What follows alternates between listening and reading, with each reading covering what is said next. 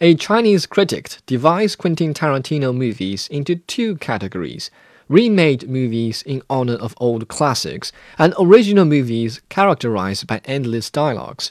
Django Unchained is a bit of both. The state places a bounty on a man's head. I track that man, I find that man, I kill that man. After I've killed him, I transport that man's corpse back to the authorities.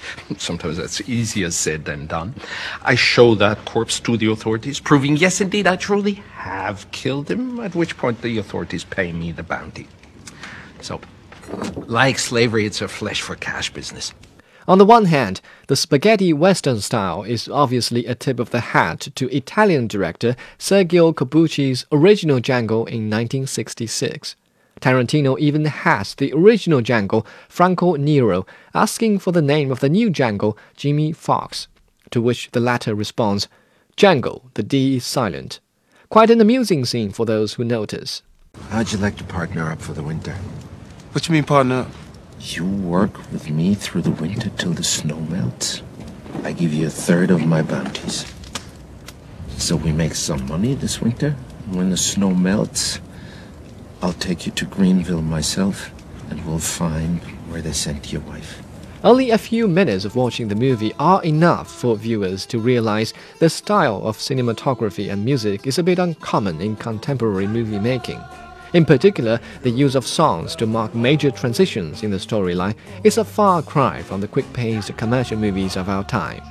An interesting thing to note about how the soundtrack reflects cultural differences.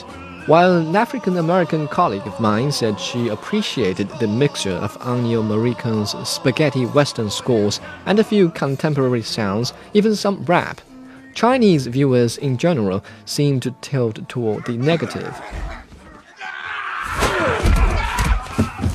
Use your weight there. He's much bigger and stronger. Come on now. Ah, he's not doing what I told him, for God's sake. Nonetheless, the movie still indulges Tarantino's distinctive style. This time, the chatterbox is Christopher Waltz, playing a confident bounty hunter in the guise of a dentist. The always good mannered German dentist sets free a black slave, Django, and takes him on his pursuit of wanted fugitives. Pretty soon, Django the free man learns all the tricks, and both partners go on a mission to rescue Django's wife. Later, when the doctor is down, Jamie takes up his job as both chatterbox and bounty hunter. One more moment, Doctor. It's a custom here in the South. Once a business deal is concluded that the two parties shake hands, it implies good faith. I'm not from the South. But you are in my house, Doctor. So I'm afraid I must insist. On what? That I shake your hand? Oh, then I'm afraid I must insist in the opposite direction. In Django Unchained, Tarantino describes the cruelty of slavery rather boldly, from straightforward whipping to mandingo fights and dog attacks. His playful approach reminds everyone of his previous movie, Inglourious Basterds. Only this time, he is saved by the consistent playfulness of his previous works. Otherwise, he couldn't have pulled it off without being offensive. In fact, based on the opinion of my colleague, I'm sure some viewers are offended, despite the fact that the director is at the same time very serious about the topic. Who this nigga on that nag? Hey, Snowball. You wanna know my name or the name of my horse? You ask me.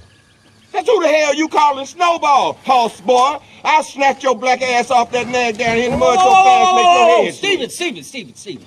While Christopher Waltz does an exceptional job, his claim to the Golden Globe's Best Supporting Actor award could have met with a serious challenge if Samuel Jackson had been given more screen time. Jamie Foxx is equally brilliant. When he becomes talkative near the end, he is almost another Dr. Schultz, and Dr. Schultz is cool. The N word sounds a bit too much even for Chinese viewers, otherwise, Django Unchained is a perfect movie. For a fair rating, I'm thinking an 8 out of 10.